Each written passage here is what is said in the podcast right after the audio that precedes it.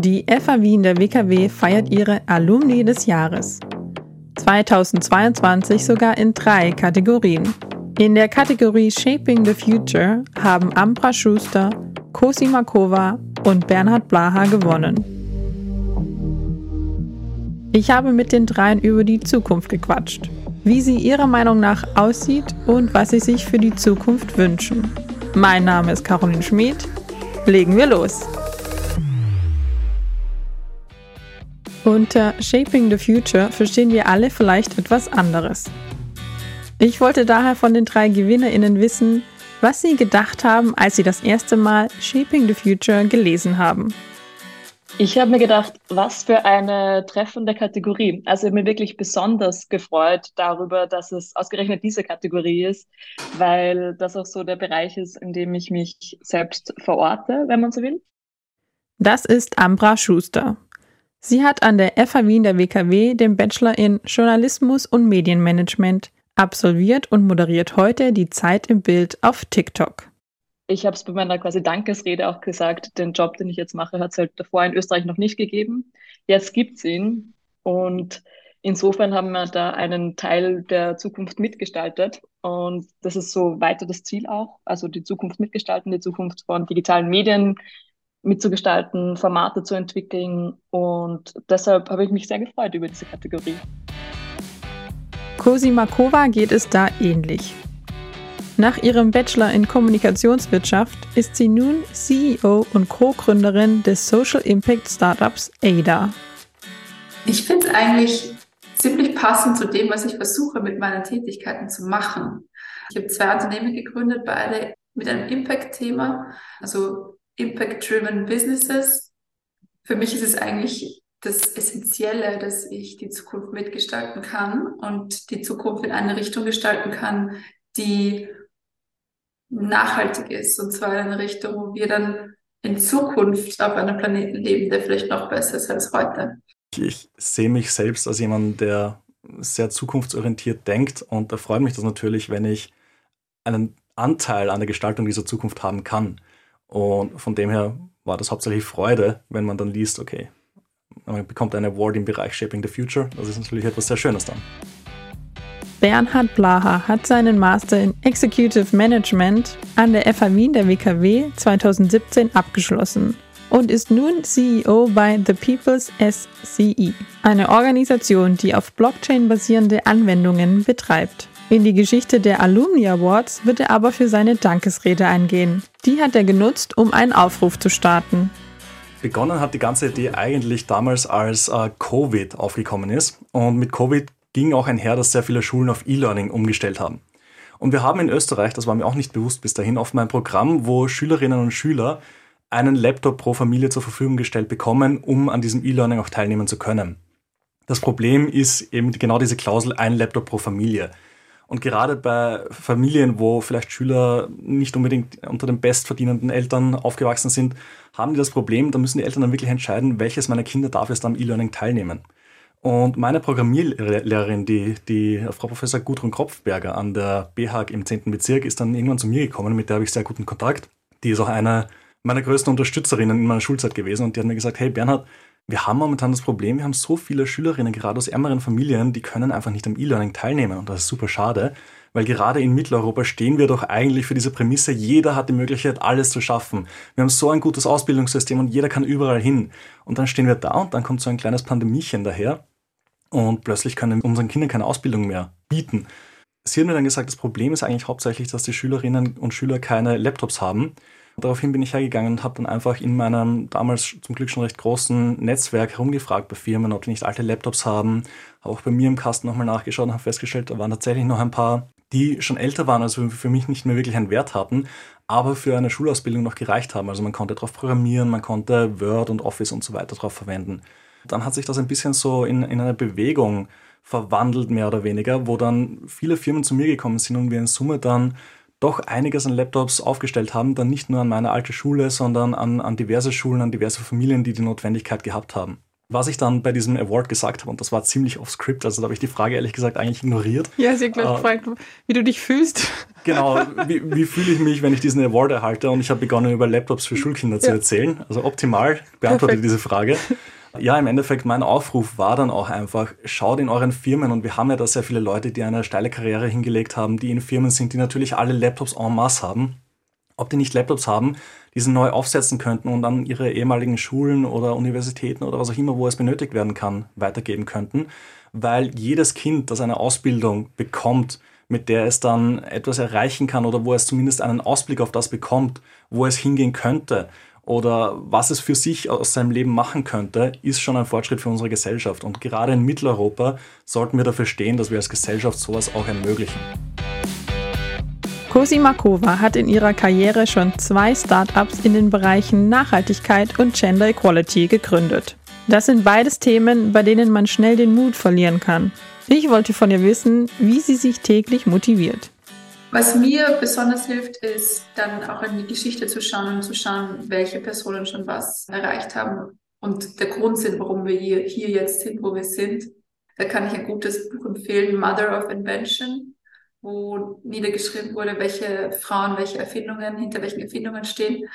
Und ich finde, da merkt man sehr, sehr schnell, dass doch alles, was wir tun, einen Impact hat. Und für mich ist es einfach wichtig, in gewissen Bereichen einen Impact zu haben. Und für mich gibt es eigentlich gar keine Demotivation. Wenn es einmal jetzt nicht ganz rund geht, gibt es natürlich diese Zeiten, eh klar. Aber für mich ist es einfach so wichtig, dass ich weiß, dass wenn ich jeden Tag arbeite, etwas mit Sinn mache und weiß, dass es am Schluss ein besserer Outcome ist, als hätte ich es nicht gemacht. Und das ist für mich eigentlich die größte Motivation, die es geben kann. Die sozialen Medien sind schnelllebig und nicht alle halten sich für immer. Liebe Ampra, wie sieht das mit TikTok aus?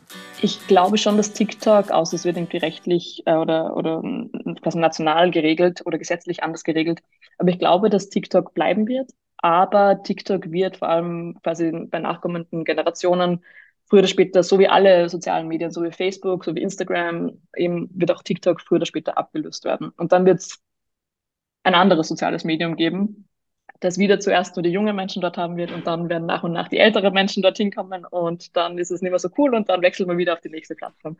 Also ich glaube, es geht weiter, aber ich, ich glaube, dass soziale Medien je komplett verschwinden wieder und wir uns nicht mehr austauschen werden über soziale Medien. Das kann ich mir nicht vorstellen, dass das passiert. Und wie siehst du die Zukunft des Journalismus? Auf jeden Fall multimedial und digital.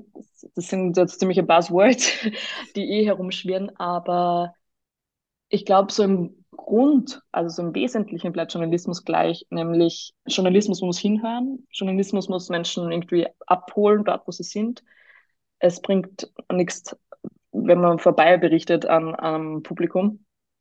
Und vor allem noch verstärkt in Zukunft wahrscheinlich Zusammenhänge darstellen, weil wir sehen es jetzt, es war gerade große Debatte um Texte, die von Artificial Intelligence geschrieben werden, die selbst Hausübungen schreiben, wie wir gelernt haben.